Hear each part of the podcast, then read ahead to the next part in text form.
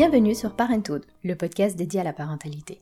De l'envie d'avoir un enfant à sa conception, de la grossesse à l'accouchement, du postpartum au début et difficultés de l'éducation, ce sont des mamans et des papas qui viennent témoigner et partager avec nous leur vécu et leurs expériences, mais aussi des professionnels qui répondent aux questions que l'on se pose. Ici, on apprend, on se rassure et on déculpabilise. Alors, on respire un grand coup et c'est parti.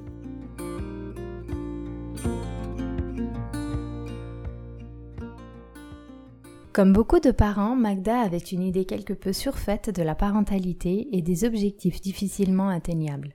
Devenue maman, elle réalise combien la réalité est dure par rapport à ce qu'elle avait pu imaginer. Malgré de nombreuses visites et la présence de ses proches, elle se sent vite seule, voire presque inexistante. À cela s'ajoute la responsabilité, la fatigue, le fait de devoir vivre avec ce nouveau corps et la pression de devoir être parfaite et constamment opérationnelle sur tous les fronts. Comme elle le dit, il n'y a pas de mode d'emploi et il faut tout apprendre d'un coup et rapidement. Elle réalise alors qu'elle n'a pas été suffisamment informée sur le postpartum et les difficultés qui peuvent en découler. Heureusement, elle va voir apparaître les témoignages de certaines femmes qui osent dire les choses comme elles sont sur les réseaux sociaux et qui vont la conforter et lui faire comprendre combien ses angoisses, ses questionnements et ses colères sont normaux. Vous verrez donc ici comment Magda est devenue maman une première fois, puis une seconde fois. Et c'est cette différence de vécu qui l'a marquée et lui a fait comprendre que nous ne sommes pas du tout préparés à la vie de parents. Pour cette raison, elle a décidé de s'investir au profit des autres parents pour les préparer au postpartum et aussi à gérer leur relation au monde qui les environne dans cette nouvelle étape de leur vie, que ce soit à travers son compte Instagram personnel ou son engagement dans la plateforme hashtag vie de parents aux côtés de Cléoriana et Carmen. Merci infiniment Magda pour ton témoignage si précieux et authentique. Bonjour. Bonjour. Magda, est-ce que tu pourrais te présenter en quelques mots, euh, me dire qui tu es? Bah, Je m'appelle Magda, j'ai bientôt 31 ans. Je suis en couple avec Vladimir depuis 15 ans. Nous avons ensemble deux petits garçons, Arsène qui aura 4 ans cette année en juillet et Stanis qui a 10 mois maintenant. Ok. Et en ce moment, je suis à la maison. Bientôt, je reprends le travail à temps partiel et je serai euh, assistante de projet. Euh. Et avant ça, j'ai fait des études euh, en philosophie et en littérature. D'accord. Et tu as accès sur un, domaine particulier de la littérature? Dans la philosophie des émotions. littérature, c'était plutôt 19e siècle. Je suis un peu sortie de ce, de ce domaine-là, mais... Ok, ouais. Voilà. Et du coup, tu m'as dit ce que tu faisais, mais il y a une partie que t'as pas encore mentionnée. Ah oui, et je suis euh, avec euh, Cléo et, euh, et Carmen. Enfin, Cléo Riana a fondé hashtag Vite Parents et avec Carmen, on s'est on s'est joint à son projet et, et ensemble, voilà, on organise des événements autour de la parentalité. Mm-hmm. à Vienne. On espère bientôt un peu partout en Suisse. on verra comment ça évolue. Mais, mais voilà, oui. Et moi, je m'occupe des réseaux sociaux et de la communication. Une énorme partie du travail. Une grosse partie du travail, oui. donc c'est énorme. Ouais. Et donc du coup, tu me disais tes petits garçons, 4 ans et 2 ans, c'est ça? Non, 4, ans, et, 10 mois. Et, ah oui, non mais tout petit bébé, encore. Et du coup, euh, ouais, t'es encore un peu euh, dans ce qu'on pourrait appeler le, le postpartum pour certains. Oui, oui. Ça peut, ça dure euh, plus ou moins longtemps selon les personnes. Parfois c'est plus court, c'est beaucoup plus long. Mais dis-moi, c'est encore un petit bébé tout récent. Oui. Alors euh, bon, euh, c'était le deuxième, donc je l'ai vécu de façon totalement différente. Je te raconterai après plus en détail, mais. Ouais euh, oui, le postpartum, c'était euh, c'était une étape de ma vie à laquelle euh, je ne m'attendais pas du tout. Mhm. Enfin, je savais que j'allais la vivre, mais euh, je je m'attendais pas à ça. ce que je comprends et ce qui est normal, vu à quel point on est assez peu informé quand même sur le sujet, ou on était en tout cas jusqu'à il y a pas très longtemps assez peu informé sur le sujet. Et heureusement qu'il y a de plus en plus de de, de canaux pour pour en parler et, euh, et que les langues se délient, si on peut dire. Ouais.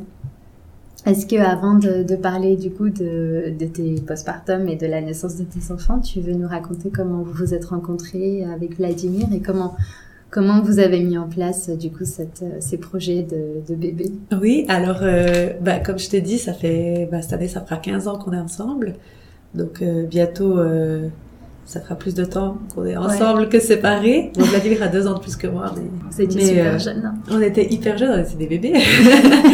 Euh, on s'est rencontrés à une fête. Euh, on avait des amis en commun et puis euh, puis voilà, on, a, on s'est rencontrés. Moi, j'ai, je sais, je sais pas, on n'en parle pas. C'est bizarre, on n'en parle pas souvent, mais euh, je crois qu'on a tout, tout de suite eu un peu un coup de cœur mutuel euh, tous les deux. Puis euh, on a fait, en fait, on a fait du coup quelques, on s'était pas du tout vu avant, hein, avant cette cette fête-là. Puis ensuite, on a fait plusieurs fêtes un peu coup sur coup ensemble et je pense que les amis qu'on avait en commun avaient assez envie que qu'on se mette ensemble et puis euh, voilà ça s'est fait naturellement et puis euh, et puis moi j'ai su très vite que c'était la bonne personne En étant très jeune. hein. en étant très jeune mais Ouais. je sais pas il y avait quelque Ouais. chose qui me disait euh, ouais c'est ce sera lui et puis ce sera personne d'autre euh, par contre euh, bah faut savoir qu'on est complètement différents Ah on ouais. n'a vraiment rien à voir. En fait, on a des caractères qui sont totalement opposés. Euh, je pense qu'on est tous les deux très sensibles, on est des introvertis tous les deux. Mais lui, par exemple, était- a toujours été très sportif, il faisait du basket à assez haut niveau. Euh, et moi, pas du tout. Le sport, c'est vraiment pas, c'était vraiment pas, à cette époque-là de ma vie, c'était vraiment pas un, un centre d'intérêt. Euh, ben moi, j'adore lire depuis toujours. Je crois que lui, euh, je pense qu'il a lu un ou deux romans dans toute sa vie. Euh, moi, je suis très rêveuse. Très, lui, il est très, très, très terre à terre. Euh, enfin voilà, on est vraiment des opposés. A priori, il y avait rien qui Ouais, il y avait rien qui nous rassemblait, mais par contre, bah du coup, on se complète très très bien. Ouais. Et oui, bah c'est, bah voilà. Je sais pas vraiment l'expliquer, mais ça a tout de suite très bien fonctionné entre nous. Et puis je pense qu'on a su très vite tous les deux que, que voilà, on allait faire en tout cas un très très bon euh, bout de chemin ensemble. Puis vous avez grandi ensemble. Et on a grandi ensemble. Et ça, ça a pu, en fait, ça aurait pu être quelque chose qui nous aurait séparés parce qu'on aurait pu grandir dans deux directions totalement opposées. Mais je pense que notre force, c'est qu'on s'est toujours poussé l'un l'autre à devenir des, meilleures- des meilleures versions de nous-mêmes. Moi, quand je l'ai rencontré, j'étais un peu en, pas en rupture scolaire, mais j'étais un peu euh, sur une, bande, une euh, pente un peu descendante. J'avais un peu des mauvaises fréquentations. Et lui, pas du tout. Lui, il était dans cette discipline sportive. euh, et à ce moment-là, j'ai, bah, je finissais l'école obligatoire. Je démarrais une autre école euh, pour devenir après, ensuite euh, travailleur social ou infirmier. Mhm. Euh, Les deux, euh, deux branches sont disponibles là au choix. Et là, il m'a poussé en fait. Puis là, je, en fait, finalement, j'ai fini la, j'ai eu les meilleures notes. J'ai fini avec la mention de Ah ouais. meilleur élève. Enfin, voilà, moi qui étais un peu en rupture. euh, j'ai toujours eu de la facilité à l'école, mais j'ai, là, j'étais un peu en, en décalage puis en rupture. Et là, euh, ouais, il m'a clairement poussé en fait à me dépasser puis à montrer ce dont j'étais capable. Du coup, ça m'a convaincu que je n'avais pas envie de faire ça, que j'allais retourner au gymnase, c'est le lycée, je crois, à Genève. Le collège. Collège. Je suis retournée au collège, j'ai fait deux ans euh, Ouais. supplémentaires. Puis ensuite, j'ai commencé l'uni. Oui, il t'a vraiment insufflé une motivation, une inspiration. Tout aussi. à fait. Tout en étant lui-même pas du Ouais, tout scolaire. En fait, euh, bah lui, il a fait un apprentissage après. Et puis ensuite, il s'est redirigé. Ben voilà, après, ça lui plaisait pas. Puis moi, je l'ai poussé à faire ensuite euh, l'école de police. Et maintenant, il est policier depuis 10 ans bientôt. Ok. Et on s'est on- vraiment, on s'est poussé l'un l'autre euh, à devenir des, les meilleures versions qu'on puisse être de nous-mêmes. Et puis, euh, et ça, ça nous a vraiment renforcé, je pense.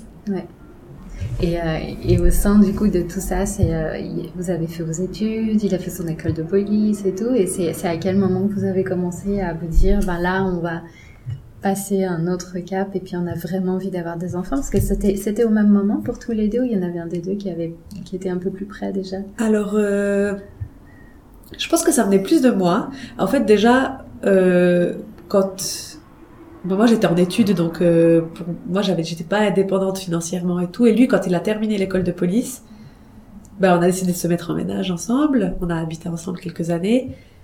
Et puis, euh, et puis déjà là, il portait, ben voilà, il portait financièrement euh, notre notre foyer.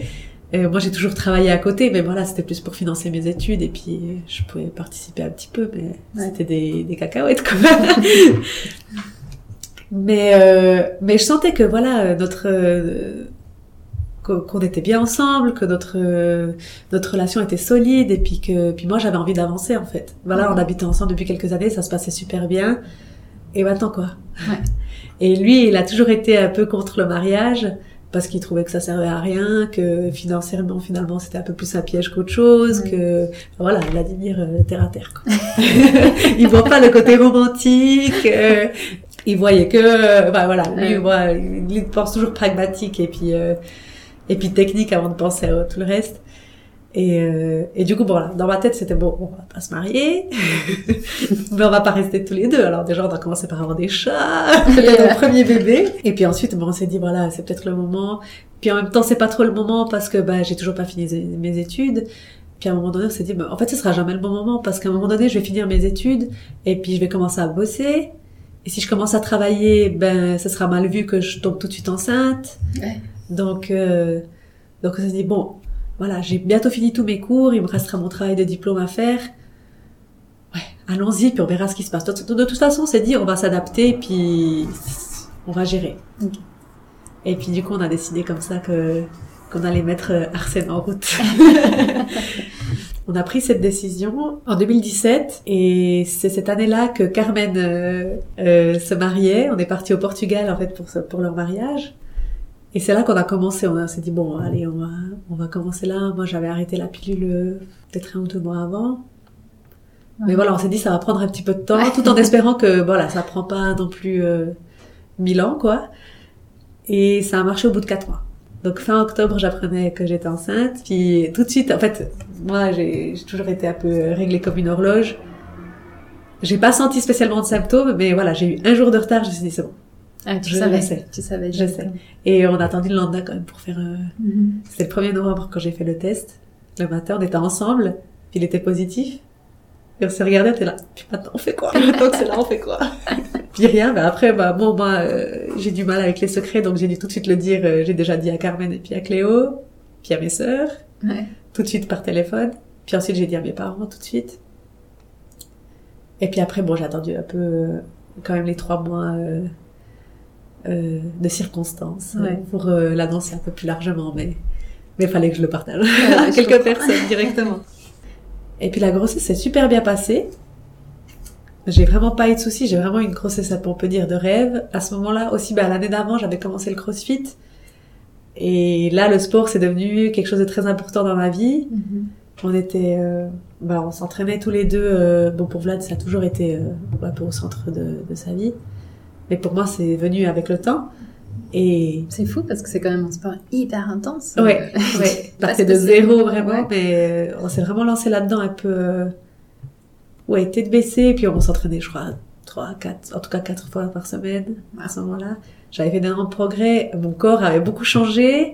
J'ai commencé à devenir, moi j'avais toujours été mal dans ma peau et tout, et puis là je commençais à être vraiment satisfaite des résultats que je voyais, la force que j'avais acquis aussi. Euh, ça m'a donné une confiance en moi euh, incroyable. Quoi. Mm. Et là, euh, pendant la grossesse, j'ai dû freiner, bah, bien sûr, mm. mais je me suis toujours entraînée jusqu'à 38 semaines, 37 semaines, je me suis entraînée. Je me suis entraînée en plus trois fois par semaine. Du, crossfit, hein Ouais, du crossfit. Euh, adapté, bien sûr. euh, mais, mais, mais, oui, je me suis entraînée vraiment. Et je pense que c'est vraiment ce qui a fait que j'ai aussi eu une grossesse aussi facile. Mm-hmm. Maintenant, avec le recul, je pense que c'est un conseil que je peux donner. Si vous êtes active avant, il faut pas arrêter, quoi. Mhm. Si vous avez l'aval de votre médecin, bien sûr, il faut continuer, il faut. Euh, c'est quelque chose qui fait surtout du bien à la tête, en fait. De se dire que, ben voilà, je me laisse pas aller complètement, je fais quelque chose qui me plaît, ben ça nous permet. C'est un moment où on pense à rien, on, se fait juste plaisir, et puis. Euh, alors c'est super. Il faut continuer le sport. Si on peut le faire, il faut le faire. Ouais. Bon, par contre, bien sûr, je pense pas qu'il faut se lancer là-dedans. Euh, au moment de la grossesse. Au moment de la grossesse, ça, ça fait beaucoup de changements. Voilà, exactement. Mais il euh, faut y aller, quoi. Et puis, tu avais prévu quelque chose pour l'accouchement? Vous aviez parlé d'un plan particulier, d'une envie que vous aviez? Ben moi, j'étais, je me suis toujours dit justement, bah voilà, euh, euh, la grossesse, la maternité, l'accouchement, tout ça, c'est quelque chose qui va venir tout seul en fait. Et surtout, je me disais, ça sert à rien de préparer l'accouchement parce que tant que tu le vis pas, tu sais pas à quoi t'attendre. je pense que j'avais raison sur certains points. C'est pas totalement faux. C'est pas faux, mais, il y a beaucoup de choses à faire, à mettre en place pour se préparer peut-être. Juste, en fait, juste se préparer psychologiquement à l'arrivée, en fait, physique du bébé. Euh, puis aussi, bah, pour gérer la douleur, pour, euh, ah en fait, finalement, il y a plein de choses à faire. Mais moi, je me suis dit, ouais, je vais pas faire les cours de préparation à l'accouchement parce que ça sert à rien. Ouais. Dans ma tête, à ce moment-là, ça ne servait à rien. Bah, après, c'est vrai que parfois, comme tu te prépares trop, le risque, c'est aussi que tu sois déçu. parce que voilà, ton accouchement se passe pas comme tu Ouais. l'avais imaginé, idéalisé. Et, Ça, c'est quelque chose se que j'avais assez bien intégré aussi, où je me suis dit, je vais pas faire de plan de naissance. Euh, bon, déjà, je je, je sais pas si, si c'est vrai ou pas ce que je dis, mais j'ai l'impression qu'en 2018, c'était pas autant la mode déjà, Ouais. que peut-être ça apparaissait Ça tout juste. commençait, ça ouais, commençait. Et moi, j'avais pas, j'avais rien trouvé là-dessus. Enfin, je n'ai pas été informée vraiment là-dessus. On m'a dit, voilà, prépare un petit peu quelque chose, tes souhaits si t'as vraiment, euh, quand je suis allée à la que- clinique euh, pour euh, avec le rendez-vous des sages-femmes avant l'accouchement, elles m'ont demandé justement est-ce que j'avais vraiment des souhaits? Ben, vis-à-vis de la péridurale par exemple ou autre anesthésiant ou quelque chose comme ça. Euh, plusieurs informations sur l'allaitement, est-ce que je souhaitais allaiter, oui, non. euh, Mais au-delà de ça, rien de spécial. Donc même elles ne m'ont pas poussé à, à mettre des souhaits un peu plus détaillés. Et du coup, je me suis dit bon, de toute façon, ça sert à rien de faire des plans sur la comète. Euh, je pense que on peut pas prévoir ce qui va se passer Mhm. ça je pense que ça m'a ça m'a quand même euh, ça m'a quand même servi parce que je- du coup comme je m'attendais à rien spécialement j'ai pas du tout été déçue euh, quand on a su que c'était un garçon euh, pour moi ça a été un choc. Ah ouais? Ouais parce que euh, en fait dans ma famille il y a que des filles. J'ai trois sœurs. Ouais. enfin deux sœurs euh, plus jeunes que moi et une demi-sœur du premier mariage à mon papa. Et ma grande sœur a trois filles. D'accord. Donc tu pensais que c'était pour une moi, c'était sûr. tu- Ah oui, ouais. j'étais sûre. Euh, De toute façon, on fait que des filles. Et j'aurais une fille. Et aussi loin que je me souvienne, quand je m'imaginais maman, je me voyais toujours avec des filles. C'est marrant ça. Je sais pas pourquoi. Peut-être c'est à cause de la configuration familiale. Peut-être... euh, Oui, je sais pas. Ouais. Mais... euh, Et quand on m'a annoncé que c'était un garçon, pour moi, c'était même pas de la déception. C'était genre, ben c'est pas possible. Ouais, vous vous êtes trompé. Oui, c'est pas possible. Et il m'a fallu juste cinq minutes pour me, Ouais. parce que je me, en fait, c'était que quatre mois qui étaient passés, mais je m'étais déjà tout projeté. Enfin, pour moi, c'était, la projection, elle était faite, quoi. Ouais. Et, et pour ça je me dis, avec le recul, quand j'entends les gens dire, nous, nous garde la surprise. moi, je me suis dit, ben, heureusement Ouais. que je n'ai pas choisi cette option-là, parce que là, je serais tombée de haut, je pense. Ouais, parce que neuf mois de projection, c'est vrai. Déjà, euh, ta vie, enfin, t'as grandi pendant des années en te disant que t'aurais des filles, mais après, ouais, toute ta grossesse, les neuf mois de projection qui sont encore plus forts à ce moment-là, Ouais. puisque le bébé, il s'est concrétisé, ça aurait été quelque chose. Ouais. Mais ce qui est fort, c'est que du coup, t'as eu un deuxième garçon. Ouais, Et là- deuxième garçon. Et là, t'étais un peu plus préparée, du coup. euh, Bah, là, en fait, après, quand j'ai déjà passé plus de deux ans à élever un garçon, ça s'est complètement euh, retourné. Puis là, je me suis dit, bon, en fait, je, je trouverais bizarre de devoir élever une fille. Ouais. Alors que les premières années, finalement, il n'y a rien qui change. Ouais, ouais. Surtout nous, aujourd'hui, enfin, moi, j'essaie de, de genrer le moins possible euh, l'éducation de mes garçons. Je trouve que, ouais, y a, en fait, il n'y a pas de changement. Dans les premières années, en tout cas, il n'y a pas de changement.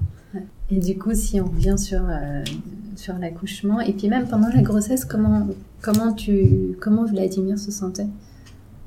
Alors lui, bien, je pense qu'il lui est allé, euh, il, il, a suivi le, le, le rythme en fait, et puis, euh, mais il, il m'a dit, il m'a avoué que qu'il s'est pas senti euh, parent ni pas, enfin, il s'est pas senti papa avant d'avoir Arsène dans les mains. Ouais.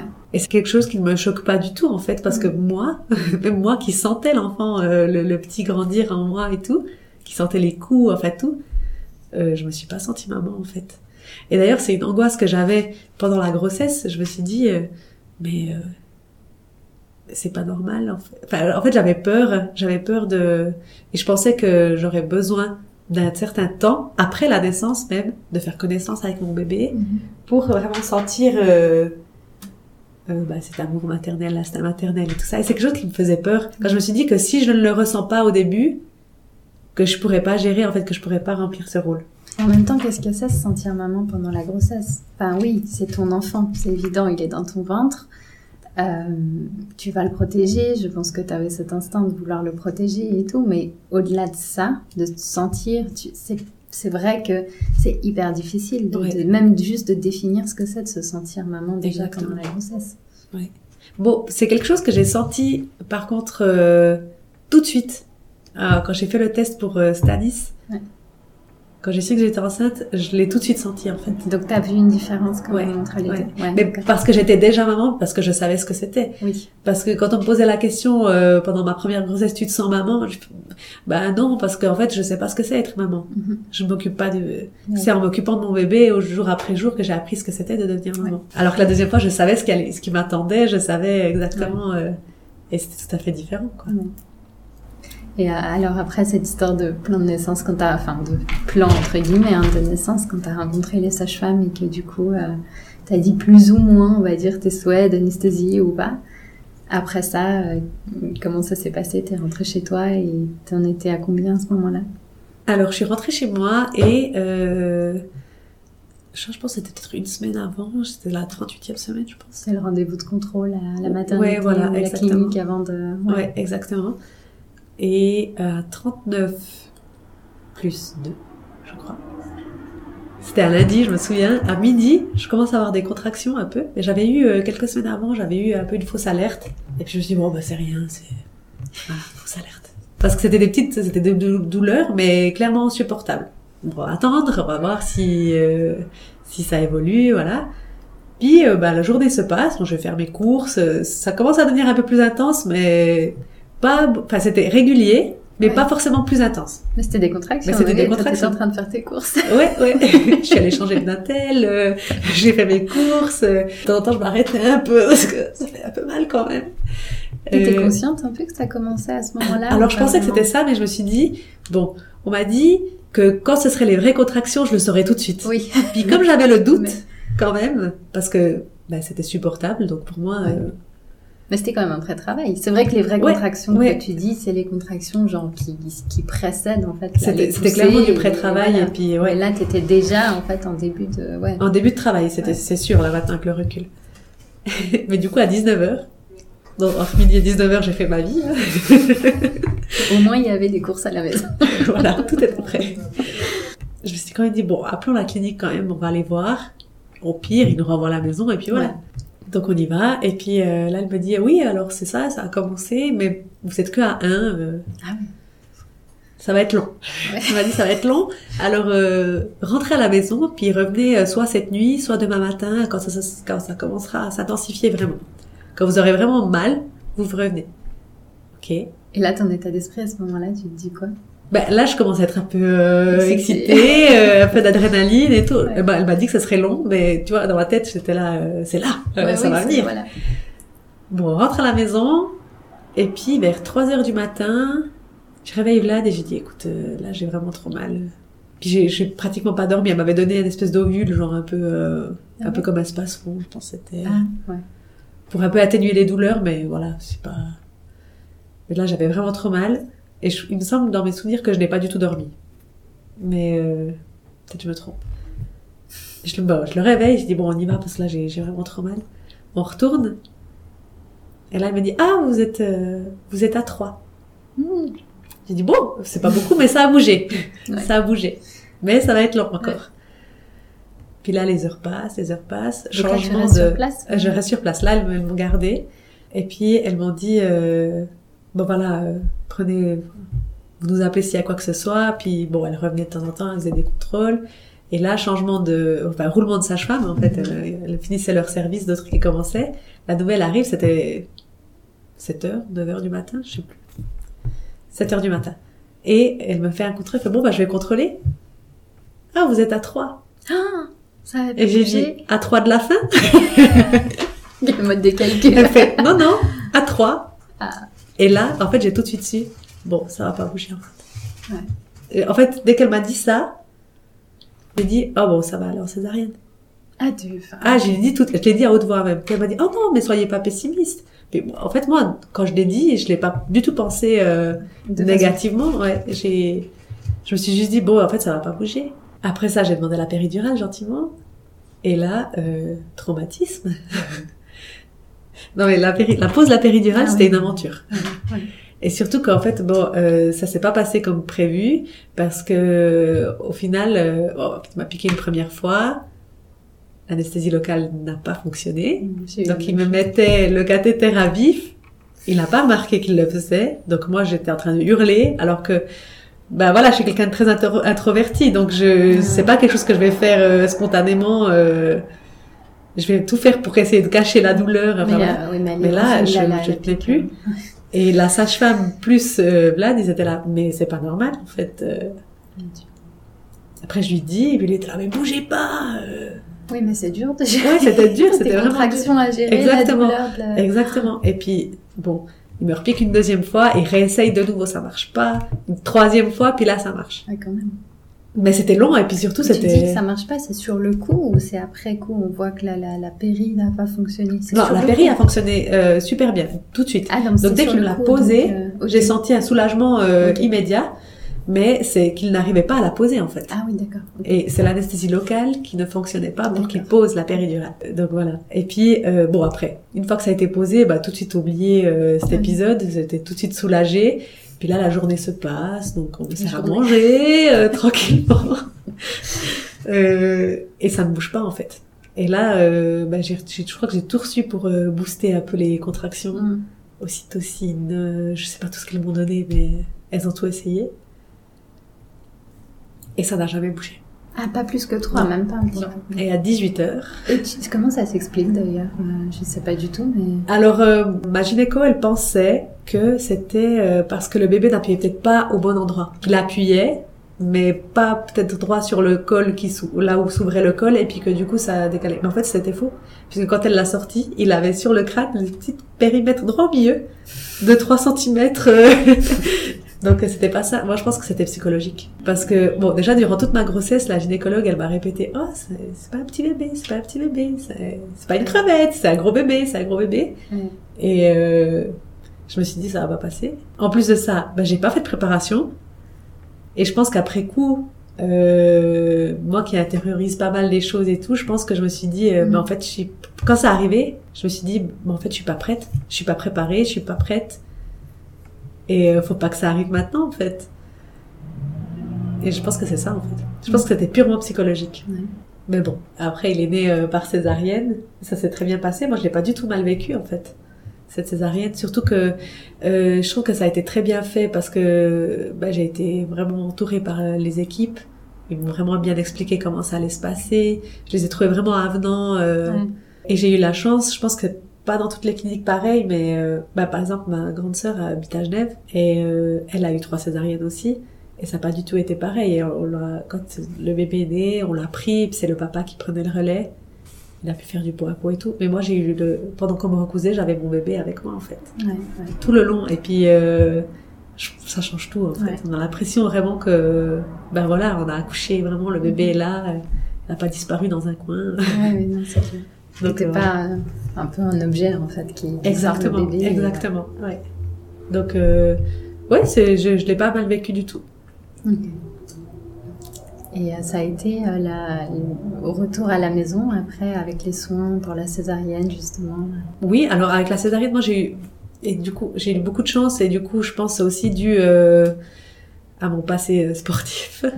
Euh, c'est que bah, dès le lendemain, moi je marchais, j'étais debout, euh, j'avais, j'avais un peu mal, je vais pas dire le contraire, mais euh, en moins d'une semaine, j'étais, j'avais plus d'antidouleur. J'ai vraiment bien, bien récupéré. Physiquement, je, j'avais rien à dire. Vraiment, j'ai, j'ai pas eu de difficulté. Psychologiquement, c'était autre chose.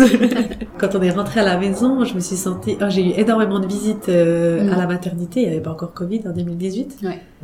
Mais déjà pendant ces visites, je trouvais que j'existais plus, en fait. On venait pour le bébé, on me demandait pas à moi que, comment je me sentais. Mais bon, il y avait du monde, je me sentais entourée. Et moi qui de base déteste la solitude, je me... ça allait, ça m'allait très bien.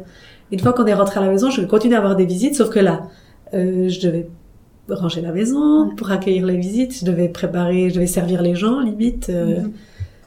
et, et en fait, j'en ai voulu, au- au- sans l'exprimer, mais j'en ai voulu à mes proches et, et au monde autour de moi de me dire, mais vous voyez pas que que je suis fatiguée, que Ouais. que peut-être je suis au fond du bac. En fait, personne me demandait en fait, donc Ouais. euh, je le disais pas spontanément.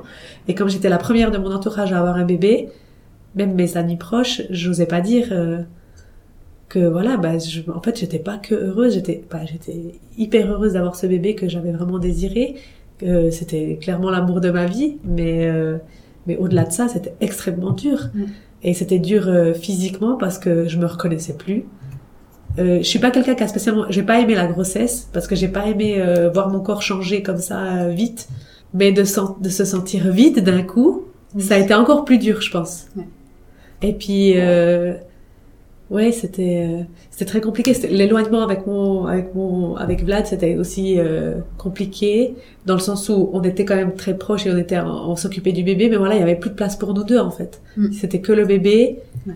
Et puis, euh, ouais, c'était. Enfin, j'avais l'impression qu'on qu'on était deux fantômes dans la maison à s'occuper du bébé Ouais. et puis finalement il y avait plus il y avait plus personne en fait et j'ai eu énormément de visites et je me suis jamais sentie autant seule de ma vie en fait je pense Mhm. à ce moment-là Ouais.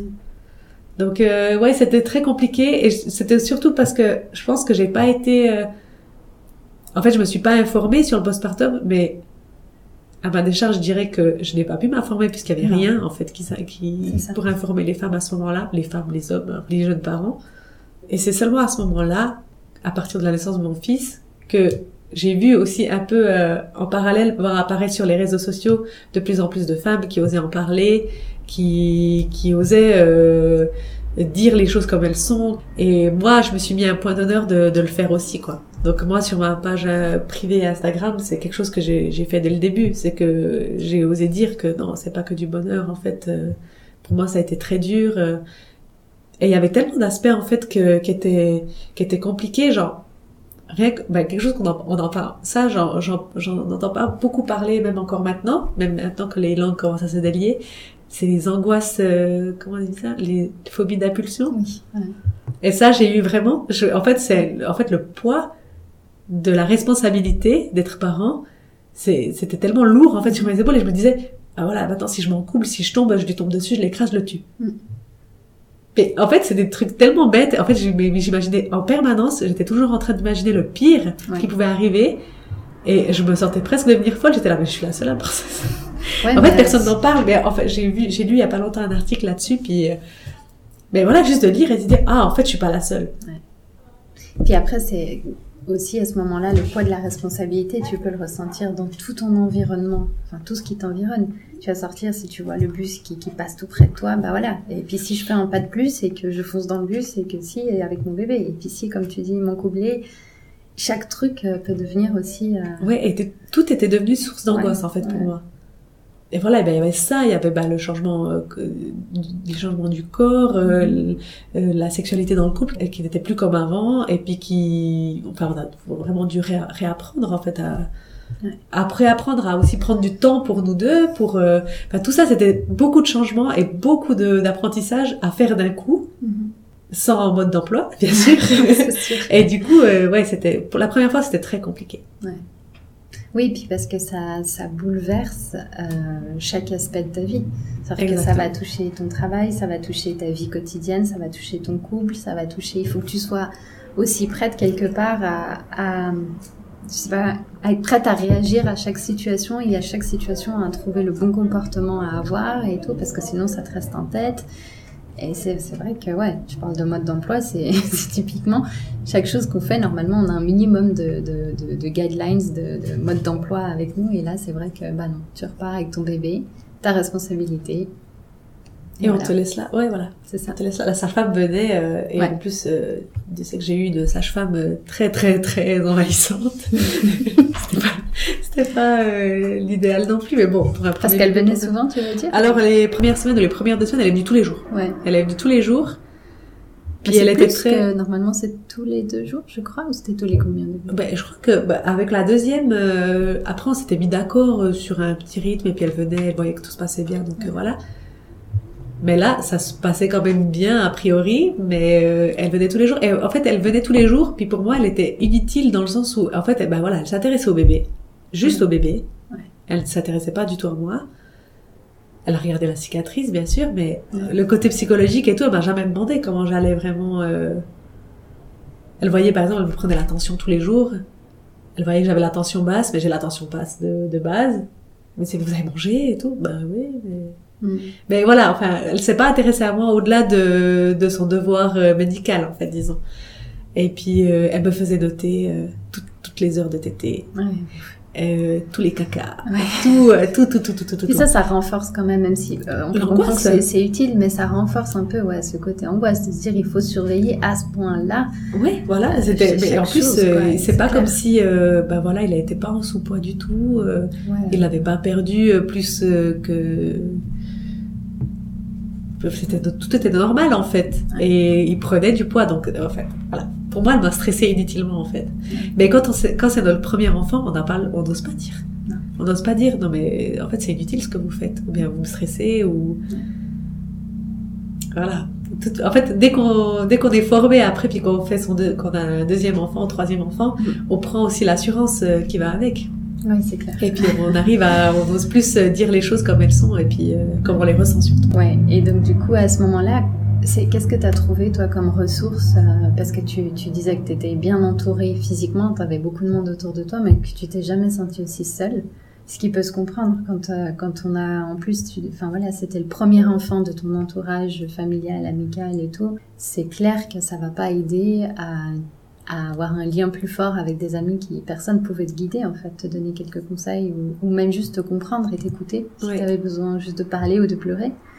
Du coup, euh, t'as trouvé où en fait des ressources à ce moment-là? Alors, euh... ben en fait, on s'est sorti tout seul. On s'est sorti tout seul la tête de l'eau avec euh, avec Vlad. On s'est soutenu, on a beaucoup parlé aussi. Euh, et tous les deux, on a senti, en fait, on s'était, on s'est senti un peu submergé par la pression, la pression de la société, en fait, d'être parfait, en fait. On voulait être, euh, on voulait être des parents parfaits, on voulait continuer euh, le sport à côté. Bon, voilà. Lui voulait continuer le sport euh, euh, à tout prix, et bah, il continue à travailler à 100%. Ouais. Donc, euh, avec la fatigue, avec euh, bah, les émotions, euh, tout, à un moment donné, on a, on, on a craqué les deux. Mais au-delà de ça, euh, moi, je sentais aussi de sa part un peu une pression. Euh, euh, C'est-à-dire que bah, lui, bah, il travaillait à 100%, mais moi, j'étais à la maison. Et je sentais, des fois, quand il rentrait à la maison, puis qu'il me trouvait sur le canapé, bien sûr. Euh, ben voilà, j'allaitais, mais voilà, il se trouvait pas. J'étais sur le canapé, euh, j'avais mis une série enfant, euh, et c'était le bazar dans la maison. Mais il, il ne voyait pas que ben, j'avais fait tourner des machines, que voilà. Et je, il disait rien, mais je- des fois je sentais Mhm. dans son regard, ah, elle est encore dans le canapé. Ouais. Elle a rien fait, alors que moi je suis allée bosser. Alors que et tout ça, ça a fait un peu des des, euh, ça a créé un peu des, des conflits entre nous qui après avec beaucoup de discussions et tout euh, ben voilà on a réussi à tout mettre à plat puis euh, et puis à désamorcer en fait cette pression qu'on avait et euh, avant l'arrivée du deuxième on s'était vraiment dit ben ça il faut pas qu'on recommence faut pas qu'on se relance là dedans en fait euh, voilà si lui même il s'est dit voilà si j'arrive à aller m'entraîner une fois dans la semaine ou bien si je peux m'entraîner ben c'est pas grave et voilà. En fait, on a, on a complètement enlevé cette pression psychologique qu'on se mettait euh, de base, et déjà ça, ça a tout changé. Ouais, c'est sûr. Et c'est, enfin, comment vous avez réussi à, à reparler d'avoir un deuxième enfant? Parce que parfois on peut se dire peut-être que c'est bien, voilà, comme on dit, d'enchaîner et puis de tout faire d'un coup, Ouais. ou, euh, parfois ben, on a besoin de retrouver son rythme, mais après il y a la peur de casser ce nouveau rythme aussi qu'on réussit à, à acquérir parfois difficilement. Et euh, est-ce que vous aviez déjà avant euh, le premier envisagé d'en avoir deux ou, Alors, ou Moi, c'était sûr et certain que je ne voulais pas qu'un enfant. Ouais.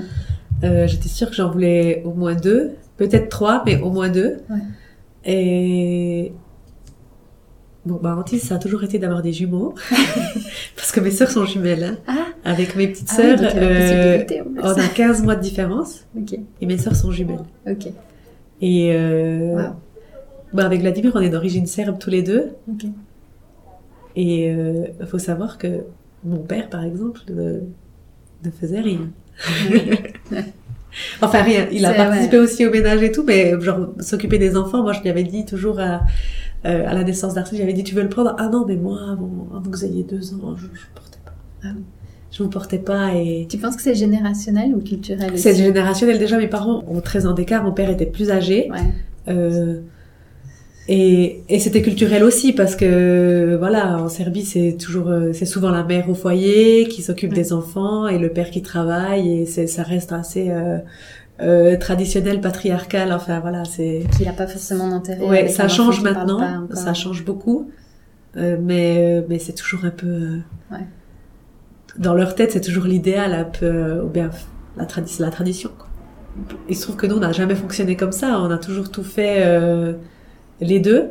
Et je savais, euh, je savais que je, c'est pas, c'est pas comme ça que que Vlad allait vivre sa paternité. Je savais qu'il serait très engagé, qu'il serait très impliqué. Et ben, je me suis pas trompée, hein, de toute façon. Donc, euh, donc je savais que je sais pas, c'était pas quelque chose que je risquais en, en, en, en faisant des enfants avec lui. Mais lui, par contre, était un, était fils unique, et était fils unique. Et euh, lui se voyait tout à fait euh, avec un enfant, ça lui, Ouais. ça le dérangeait pas. Ouais. Ce que je trouve bizarre d'ailleurs, parce que souvent les, les enfants Souvent, ouais. uniques, euh, ils se disent ah non mais je, je me sentais seule et Ouais. du coup euh, je voudrais avoir, euh, je voudrais faire des frères et sœurs euh, au premier, aux Ouais. premières. Euh, mais donc moi c'était sûr que je voulais euh, plusieurs enfants. J'ai dû le convaincre. C'était pas trop long, pas trop Ça difficile. va, c'était pas trop long finalement. Mais bon, je ne voulais pas de bébé. Ah, tu voulais dire que le premier, euh, tu voulais attendre. que Je voulais attendre qu'il soit, qu'il soit un peu plus autonome. Ouais. Je voulais pas trop d'écart non plus parce que je, moi j'aime la relation que j'ai avec mes sœurs. On est très, euh, Ouais. on est très proches. Bon, on est aussi très différentes, donc on, on, s'embrouille souvent aussi. Mais, mais voilà, on se voit pas vivre les unes sans les autres. Et puis du coup, euh, on est, c'est ce que je voulais aussi. C'est, Mhm. c'est exactement ce que je voulais. Et puis, euh, je me suis dit, euh, voilà, je veux pas de bébé, je veux qu'il soit proche aussi. Pour moi, trois ans, c'était l'idéal. Et c'est exactement ce qui s'est passé. Euh, Stanis est né et Arsène avait deux ans et dix mois. Ok. Voilà. Ah bah, Donc voilà, parfait. t'as réalisé ton objectif. Voilà. Et comment ça s'est passé alors cette deuxième grossesse et ce deuxième accouchement? Alors, euh, bon, déjà, quand on a décidé de, de lancer Stanis en route, euh, ça a mis du temps. Et finalement, ça a mis le temps euh, parfait pour qu'il y ait l'écart qu'on Ouais, voulait. Euh, mais euh, Parce que vous aviez commencé longtemps avant, tu veux dire? euh, on a commencé bah, au début de la pandémie. Ouais. C'était mars 2020. Donc il avait deux ans à peu près. Il avait à peu près deux ans, ouais, un Ouais. peu avant deux ans, en disant que ça allait prendre quelques mois. Euh, bah pour Arsène, ça avait pris quatre mois. On s'est dit bon là, ça va peut-être prendre quatre mois, puis du coup, euh, il aura peut-être deux ans et demi, trois ans. Et ça marchait pas. Tout de suite, ça marchait pas, ça marchait pas. Ça a mis huit mois à venir. Alors c'est pas extrêmement long en soi quand on regarde maintenant avec le recul, et sur le moment, c'est interminable, interminable. Surtout quand on. Et puis moi, j'ai, je suis devenue assez vite obsessionnelle en fait. Mhm. pour moi, c'était ma seule obsession, c'était ça. Et, et ça, c'est très dangereux parce que ça tue tout, en fait, dans le couple. Ouais. Ouais. C'est-à-dire que, bah, même, bah, je veux dire, l'intimité, tout ça devenait tout robotique, ça devenait Oui, tout calculé, c'était... Et, euh, et on est arrivé à un point où Vlad, il avait dit, bon, maintenant, stop. En fait, on fait une pause et puis moi, je peux plus. Parce que, clairement, c'était... Ouais, lui, il se sentait comme un objet, clairement. Moi, je pensais qu'à ça et puis c'était mon seul objectif. Et puis c'est droit à ce moment-là que ça a fonctionné. D'ailleurs, c'était c'était drôle en fait parce que j'ai fait le test parce que j'ai pas eu mes règles et c'était bizarre. Et le test pour moi apparaissait comme négatif. Bon, j'ai attendu, j'ai attendu, j'ai attendu. Parce qu'il y avait qu'un seul trait. Il y avait qu'un seul trait. Je suis là bon, euh, bon bah elles vont arriver alors. Je jette le test à la poubelle Ah non. et et Vlad rentre du travail, il me fait bon alors t'as fait le test? Ouais mais c'était négatif, regarde. Et je vais chercher dans la poubelle, je regarde et là je vois le deuxième trait. Heureusement que t'allais le chercher. bah oui en fait. C'est incroyable. Et là, je vois le deuxième trait. Bah ouais. En plus, bah, léger, Ouais. mais euh, voilà, il a apparu entre temps, en fait. Et comment ça se fait? Ah, peut-être c'était très tôt ou ça n'a rien à Je voir? pense que c'était très tôt. Ouais, Ouais. Je, je pense que ouais, c'était fait très tôt. Parce que parfois, voilà, quand tu le fais, ben, t'as les deux barres qui apparaissent d'un coup Ouais. et tu te dis, bon, bah, c'est peut-être quelques semaines de plus. Ou... Ouais. Non, mais là, j'avais attendu, vraiment, j'avais attendu, je pense, bien 10 minutes. Je l'avais posé sur la table, j'étais revenue voir et tout. Puis je me suis dit, bon, laisse tomber, c'est encore négatif. C'est tout. et incroyable. je le jette, et après, il revient et... Non, mais heureusement que t'es allé le chercher. T'étais à combien de semaines alors à ce moment-là? Et du coup, là, j'étais à... Ouais, bah, c'était le début, je pense, c'était à 2, 3 semaines. Ah ouais, C'était vraiment le début. ouais, c'était. Et la grossesse, elle s'est bien passée? Euh, alors, euh, moins bien que pour Arsène, euh, je peux pas dire que j'ai eu de grosses complications, mais à partir de 4 mois, j'ai commencé à avoir des, des contractions. En fait, j'avais le ventre qui devenait dur dès que je commençais à marcher un peu plus que 5 minutes. Ah oui. Donc euh, après, bah, j'ai eu la chance de m'être pris à l'avance de, pour choisir ma sage-femme. Parce que je voulais pas retomber. Ouais, j'ai changé. je voulais pas retomber justement dans ce. Voilà, je voulais avoir le choix. Mhm. Et puis, euh, bah, celle que j'ai rencontrée était très bien et, elle m'a tout de suite, je lui ai parlé de ce problème. Puis elle m'a tout de suite dit, ah, mais si tu veux, je te donne une ceinture euh, que tu peux mettre. Et du coup, ça aide à supporter le poids, peut-être du bébé ou du ventre. Et puis, euh, du coup, ça va t'aider. Puis tu sentiras moins, Donc bon, de toute façon, en fait, j'ai dû arrêter le sport direct. Je pouvais, j'avais plus le droit. Mais par contre, j'ai pu quand même, j'ai pas été alitée. Mais je devais faire le moins possible quand même. C'est un peu plus dur psychologiquement parce que bon, déjà, j'aime pas être enceinte. Ouais. Puis là, d'être un peu bloquée. L'avantage, c'est que je savais pourquoi je le faisais. Oui. Euh, on l'avait tellement voulu aussi que ben, pour moi c'était pas grave. De toute façon, Ouais. je ferai tout ce qu'il faut. Il y a pas de souci. Mais euh, j'avais quand même la culpabilité de me dire que ben je peux pas m'occuper d'Arsène Ouais. comme il faut. Je peux pas le suivre partout. En plus, ben, il avait deux ans, donc pour lui il était à 100 à l'heure. Mais je pense qu'il a quand même compris parce qu'il était d'accord de- avec moi de faire plus de d'activités calmes. En fait, il était d'accord de venait plus pour lire avec moi, regarder des petits livres, enfin voilà. Et puis bah bon, dès que son père rentrait, euh, c'était c'était la fête, mais mais euh, mais voilà. Donc euh, non, finalement ça s'est bien passé. Puis j'ai été, euh, j'ai pas du tout été alitée jusqu'à la fin. Donc Ok, super. Et du coup, là, tu savais où t'allais, tu savais pour l'accouchement, comment alors tu- j'ai ouais, alors j'ai on a décidé de programmer la césarienne. Mhm.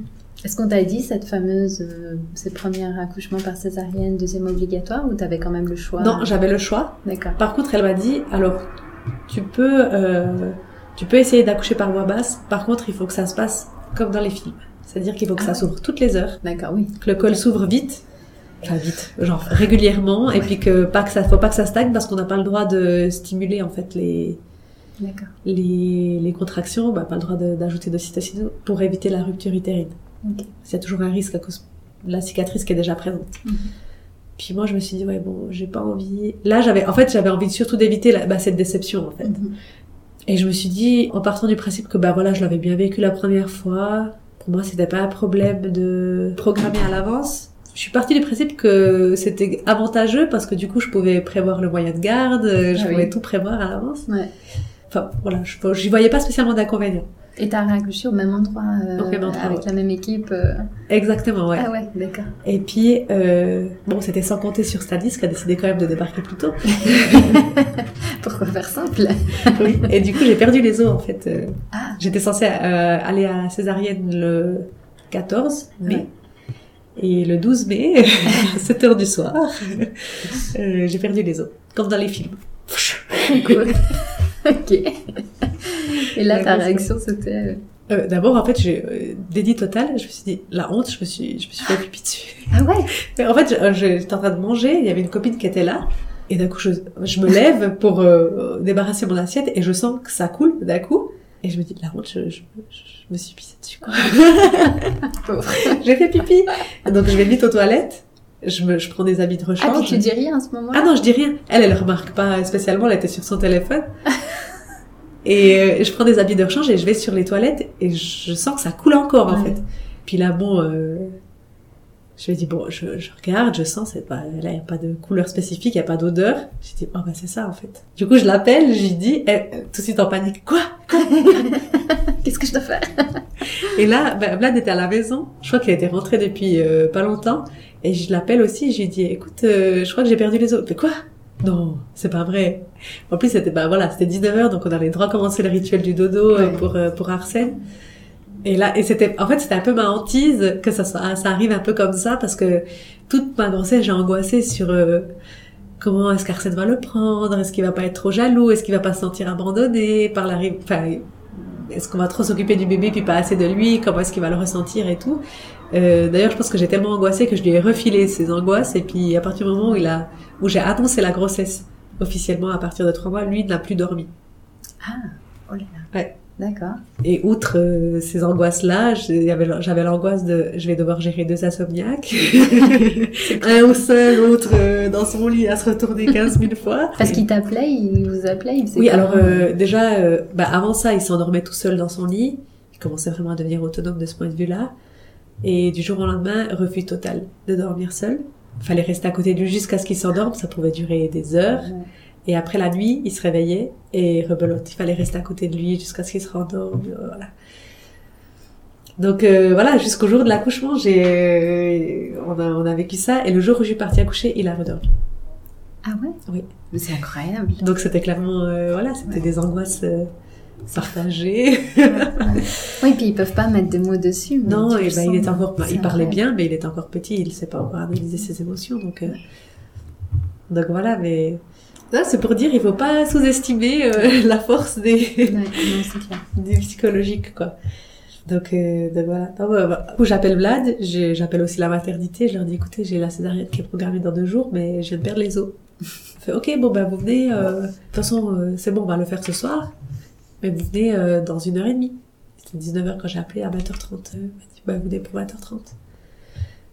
Ok, tout allait bien à ce moment-là, et à partir de 20h, j'ai commencé à avoir des contractions, mais tellement fortes dès le début. En fait, je n'ai jamais ressenti ces, contractions-là pour Arsène. Voilà, la première fois, ben voilà, j'ai fait ma vie euh, jusqu'à midi à 19h, c'était totalement euh, supportable. Et là, c'était tout de suite hyper fort, mais tout de suite insupportable. Ouais. Parce que même quand je suis retournée à la maternité pour Arsène au milieu de la nuit, c'était pas comme ça fort. C'était pas la moitié de ce que j'ai, ce que j'avais là. En fait, ça m'a fait très, en fait, je suis rentrée dans une espèce de panique tout de suite. Mhm. Parce que pour moi, ça devait se passer dans deux jours. Je, je n'aurais jamais dû sortir de contraction. euh, Et puis là, c'était tout de suite très fort, très trop d'émotions d'un coup, trop de douleur, une douleur complètement ingérable. En fait, j'arrivais pas à m'asseoir, j'arrivais pas. en fait, aucune position ne me convenait. C'est que tu devais quand même être assez avancé dans ton travail. Mais même pas. Ah bon? Mais même pas. Parce qu'après, je vais quand même faire le toucher au cas où. euh. Parce que là, tu, tu vas à la clinique. Là, je vais à la clinique. Bah, de toute façon, j'avais rendez-vous pour 20h30. On, a- Oui, on avait, on avait convenu. Puis, ben, on arrive à 20h30. Et puis, elle me fait, ouais, je vais quand même faire le toucher. euh. Ah, ça va, vous êtes à 1. J'étais là, ah, mais c'est pas possible. Soit c'est moi qui suis trop douillette. Mais j'étais là, mais non, parce que j'ai eu quand même, euh, j'ai un comparatif. Donc, euh, non, je, je- bon. Euh, il se trouve que, bah, après ça, tout ça s'est enchaîné. Euh, la pause de la péridurale a de nouveau été catastrophique. Voilà. En plus, là, avec ces, ces contractions qui étaient juste insupportables, c'était encore pire. C'était vraiment... euh, Mais après, bon, tout s'est bien passé. Puis à 21h52, il est né. Et voilà. Et la même chose que pour, euh, pour le premier, ils te l'ont posé aussi, t'as t'as Oui, pu la voir, oui, oui, euh. Et, et Vlad qui était à côté de toi. Oui, Ok, tout à fait. d'accord. Et après, vous êtes revenu en chambre et euh, comment tu te sentais cette fois-ci? Ben, j'étais beaucoup plus sereine. Ouais. J'étais... ben, j'étais un peu sur un nuage, en fait. J'étais vraiment... Puis lui, on va- on avait voulu aussi Arsène, on l'avait aussi attendu, mais pour lui, c'était encore différent, quoi. C'était vraiment... ben, comme je t'ai dit, c'était... c'était Tant qu'il était pas... euh, Tant que j'étais pas enceinte, c'était une obsession et tout. Puis là, de le savoir qu'il était là... Ouais. Ben voilà, on s'est senti vraiment là. Pour le coup, j'étais... Voilà, c'est bon, on est au complet maintenant. Et euh, ouais, c'était super. Et quand est-ce que Arsène a pu rencontrer euh, Stanis alors?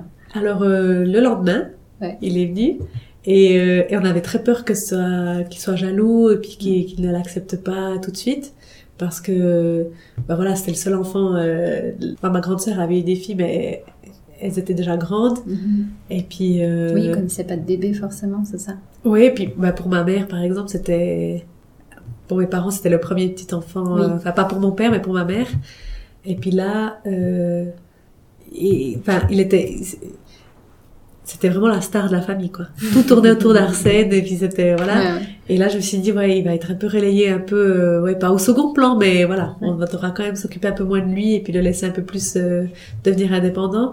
Et puis euh, et puis j'avais peur de ça. J'avais peur de sa réaction.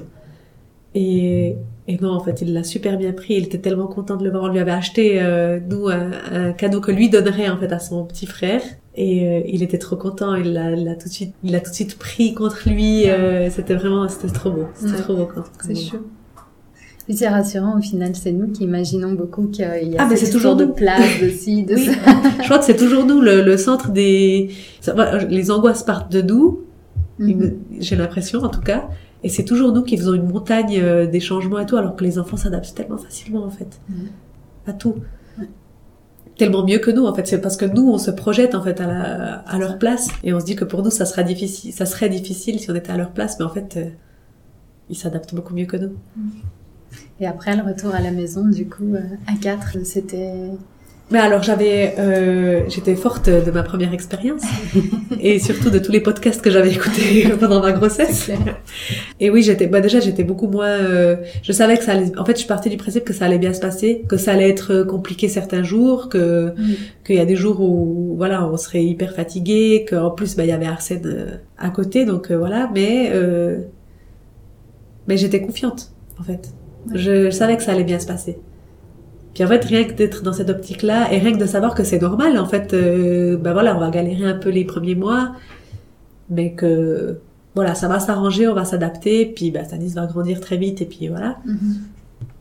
Ça s'est très bien passé. Ouais. Ça, t'as très, très senti bien aussi que de son côté, Vlad était plus euh, Oui. aussi euh, plus plus serein. euh, Beaucoup plus serein, au beaucoup plus détendu. ouais. Qui avait, enfin, cette communication était quand même facilitée euh, par rapport au premier. Complètement. Ok. C'était vraiment, euh, c'était vraiment le jour et la nuit, en fait. Ouais. On n'a pas du tout euh, eu cette impression de tsunami euh, euh, qu'on a eu la première fois, quoi. Mhm. C'était vraiment différent. Aussi, euh, entre, ben, entre le premier et puis le deuxième, on a déménagé. J'habite maintenant, on habite euh, deux étages au-dessus de chez ma mère. Alors bon, elle nous aide pas trop avec euh, la garde des enfants parce que ben, elle travaille beaucoup puis elle a aussi un peu des soucis de santé. Mais par contre, euh, pour euh, la préparation du postpartum, je l'avais briefé, je lui avais dit si tu peux nous faire à manger très souvent. C'est déjà énorme. Hein. en tout cas, le premier mois et tout, ce serait vraiment bien. Puis ça, elle a vraiment, elle l'a vraiment fait. Puis et du coup, ça, ça, ça a grandement aidé aussi. Ah, c'est cool.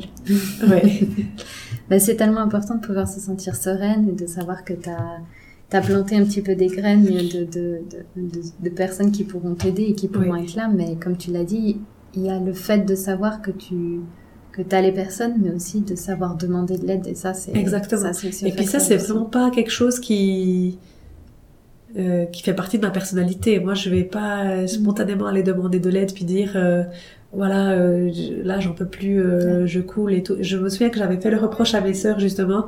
Bah, mes, mes petites sœurs qui n'ont pas d'enfants en fait encore et puis qui peuvent absolument en fait je leur en, a- je leur en avais voulu parce que euh, justement elle venait chez moi pour voir Arsène les premiers mois où il était né et euh, elle restait chez moi puis elles attendaient, elles, limite elles me demandaient des fois, bon bah tu peux nous mettre un café ou comme ça. Et moi je leur en voulais de pas m'aider en fait concrètement, alors que je leur avais jamais demandé non Oui. plus. Ouais. Concrètement, bah aidez-moi là, euh, est-ce que tu peux ramasser le linge, est-ce que voilà, parce que moi je me suis dit voilà, euh, elle devrait le voir en fait. Ouais. Mais en Ouais. fait personne n'est dans ta tête. Non, c'est juste. Et, euh, et c'était injuste de ma part, juste de vouloir euh, et d'espérer que tout le monde allait euh, se plier en quatre pour nous, juste parce qu'ils nous voyaient de dehors. Mais justement, de dehors, tout allait bien en fait. Mhm. Et ils ne voyaient pas, les, les, les failles et puis, et puis les problèmes. Donc ouais, il faut pas oser, faut pas hésiter, pardon, à, Ouais. à demander de l'aide. Justement, toi, si j'allais te demander si c'est une question que je pose souvent aux parents, euh, s'il y avait quelque chose que tu aurais aimé savoir ou que tu aimerais toi-même, toi d'aujourd'hui, te dire à ton toi il y a quelques années, celle que tu étais avant d'avoir euh, ton premier fils, mais aussi du coup maintenant si par exemple tu envisages la situation avec tes sœurs, une de tes sœurs qui devrait avoir un enfant, qu'est-ce que tu lui dirais ou que- qu'est-ce que tu te serais dit même à toi-même? Je dis toujours qu'il faut essayer de s'informer un maximum. Euh, Aujourd'hui, euh, c'est facile. Enfin, je veux Mhm. dire, c'est facile. Ouais. Il faut chercher, mais les informations sont là en fait. Ouais. Euh, et euh, et il y a de plus en plus euh, de personnes qui osent dire les Mhm. choses comme elles sont. Euh, et euh, voilà, faut pas avoir peur de les entendre. Euh, faut pas non plus euh, angoisser à, Oui. à l'avance, mais mais voilà, faut être, en fait, faut, faut en être conscient que oui, euh, ça va être compliqué. Oui, c'est aussi le, le plus grand bonheur que qu'on peut ressentir euh, dans une vie, je pense. Euh, mais euh, je leur dirais de s'informer un maximum, d'être conscient que que ça va être compliqué, que tous les jours euh, ne vont pas être que du bonheur et de l'amour. Des fois, on en a marre. Des Mhm. fois, euh, on aimerait pouvoir euh, partir, et mais que c'est ok, c'est normal. Euh, on passe tous par là, tout passe. Euh, les, les, les mauvaises euh, les, les mauvaises expériences passent et puis finalement après ça, ça devient juste de l'expérience. Et puis ça nous permet d'appréhender après les, les, les, les problèmes de l'avenir un peu différemment. Mais que voilà il faut euh, il faut pas hésiter à, à demander à demander aux gens de d'être honnête des fois il faut sortir il faut tirer les nerfs du nez aux gens en fait. Ouais. mais il faut pas avoir peur de le faire je pense moi, euh, j'ai toujours, je dis à mes petites sœurs, j'ai dit, mais vous avez de la chance que je sois passée là avant, et puis que je sois euh, comme ça en fait, Mhm. que je sois devenue à ce point militante pour ça, parce que euh, euh, sans, sans vouloir me, jeter des fleurs, mais je pense que je vais être une mine d'or d'informations oui, pour elle. c'est clair. aussi à travers notre plateforme aussi, et puis euh, et puis voilà, bah c'est pour ça qu'on a voulu mettre ça en place aussi. C'est que, en fait, j'aimerais, je n'aimerais pas entendre quelqu'un de mon entourage, mais même élargi. Je, euh, ça me ferait beaucoup de peine de voir que des gens traversent ce que j'ai traversé, Mhm. alors qu'aujourd'hui il y a des choses mises à disposition pour euh, Ouais. pour justement informer, pour mettre en garde, mais pour aussi soutenir. Mhm. Et euh, et voilà. Et, et moi je voudrais juste que les gens n'aient pas peur de parler puis de dire les choses comme elles sont, Ouais. parce que en fait on traverse tous la même chose. Je vois pas pourquoi ce serait un problème de dire que ben non c'est pas que du bonheur en fait la, parentalité. Mais tu sais, je pense que je suis totalement d'accord avec toi, c'est hyper important. Mais je me dis que parfois, il faut qu'on trouve aussi les bons mots quand on le dit à des gens qui n'ont pas encore d'enfants. Parce que moi, j'ai ma sœur aussi. On a 9 ans euh, de différence et puis euh, elle a été là euh, pendant toute la grossesse, à la maternité, enfin voilà, elle est une deuxième maman pour ma fille. Et j'ai pas hésité dès le début à tout lui dire. Je lui ai vraiment tout balancé. Au point qu'à un moment, elle m'a dit stop s'il te plaît parce que là tu me fais peur. Et je lui ai dit non mais il faut que tu saches, je veux que tu saches. Mais je me suis rendu compte que je lui ai dit ça deux fois. Je lui ai dit non non je veux que tu saches. L'épisiotomie ça fait mal, ça ça fait mal, comme ça tu sais. Et puis après je me suis dit mais en fait il faut que je trouve un moyen de lui dire ça d'une certaine façon. Ça va pas l'empêcher d'avoir des enfants si elle en veut parce que je sais qu'elle aimerait en avoir et que voilà. Mais je me dis que peut-être parfois selon comment moi de mon côté je peux le dire, je peux faire peur à certaines personnes. Et je me dis que si j'essaie de me rappeler, moi, quand j'étais enceinte, je me suis beaucoup renseignée. Et c'est vrai que je trouvais pas grand chose sur le postpartum, mais aussi parce que je l'ai, je l'ai pas cherché parce que pour moi, la finalité, jusqu'au jour où quelqu'un m'avait dit ça, on m'avait dit, on prépare beaucoup, en fait, toute la grossesse, on prépare beaucoup l'accouchement. Les cours, c'est préparation à l'accouchement. Il n'y a pas préparation à l'après. Et ça, ça, je m'étais dit, ouais, mais en même temps, pourquoi on va se préparer après? Après, on a notre bébé, et après, voilà. Mais j'étais pas du tout consciente de ce qu'il y avait après. Et je sais pas si quelque part, moi aussi, j'ai pas fermé des portes pour me dire j'ai pas envie d'en savoir plus euh, si ça se passe pas bien, alors que moi je sais que ça va bien se passer, mais si c'est pas, enfin, tu vois, tu sais pas.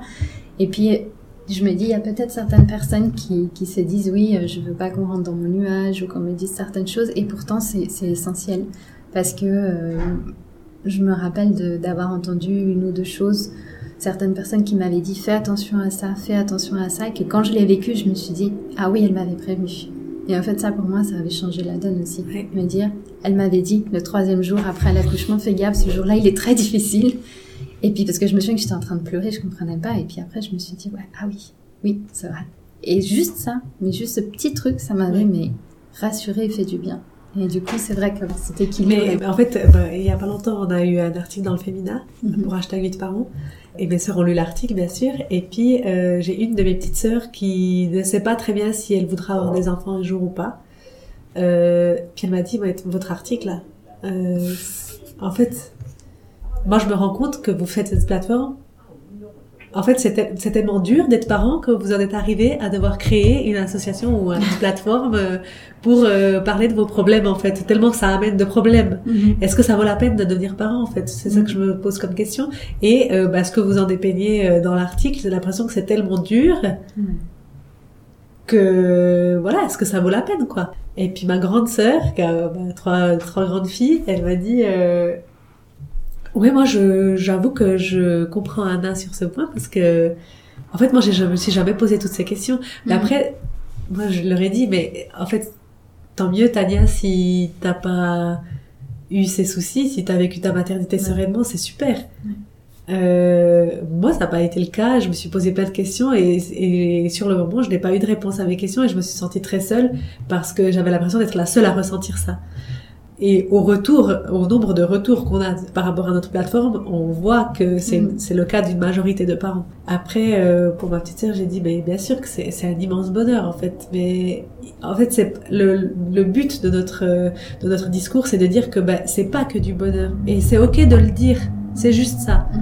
Ben, après, quand tu lis l'article, t'as l'impression qu'il y, a- Oui. y a que du côté négatif. Mais non, c'est pas ça. C'est que juste on, Ouais. veut, on veut ajouter au discours qu'il y a aujourd'hui, au discours édulcoré, que non, ce n'est pas que du bonheur. Il y a aussi des côtés qui sont euh, moins beaux dans la parentalité. Mais peut-être que ces côtés-là, moins beaux, c'est ce qui renforce aussi euh, Oui, les bons moments en fait de la parentalité. Donc en fait, ouais, c'est, ils se font écho, mais voilà, il faut pas oublier Mhm. l'autre côté de la parentalité et il faut oser en parler. Et juste le fait d'en parler, Mhm. c'est montrer aux autres parents que ce qu'ils ressentent, c'est tout à fait normal en fait. C'est tout. C'est exactement ça. Donc voilà, parce que moi j'aimerais transmettre via cette, euh, plateforme, mais aussi euh, euh, dans ma parentalité tous les jours. Quand je discute avec d'autres parents comme ça en privé, voilà, moi j'hésite pas à dire. euh, voilà, souvent, des fois je peux passer un peu pour une mère indigne et tout parce que je, voilà, je parle assez facilement des soucis. Je vais dire ah mais j'en ai marre aujourd'hui. Enfin voilà. Ouais, mais en fait, j'hésite pas à le dire parce que, mais c'est normal en fait. Je suis, moi, je suis là pour l'instant, je suis mère au foyer. Euh, je suis toute la journée avec les enfants. Ouais. Forcément, il y a des moments où j'en ai marre. Forcément, euh, un des meilleurs moments de ma journée, c'est quand ils vont se coucher. Ben oui. Mais un des autres meilleurs moments de ma journée, c'est quand ils se réveillent. Ouais. Voilà. Oui. Donc, il y a toujours cette ambivalence dans la maternité, dans la parentalité. Et bah, je suis très contente de les vivre comme ça. Et puis aujourd'hui, je suis très contente de pouvoir en parler sans tabou. Ouais. Et voilà, j'ai plus aucun souci à le faire. Et, et peut-être c'est une des plus grandes fiertés que, qui- que j'ai aujourd'hui, en fait. Mhm. Oui, donc c'est un travail énorme. Ouais. Bah, merci Magda. Ouais, merci à toi. Merci.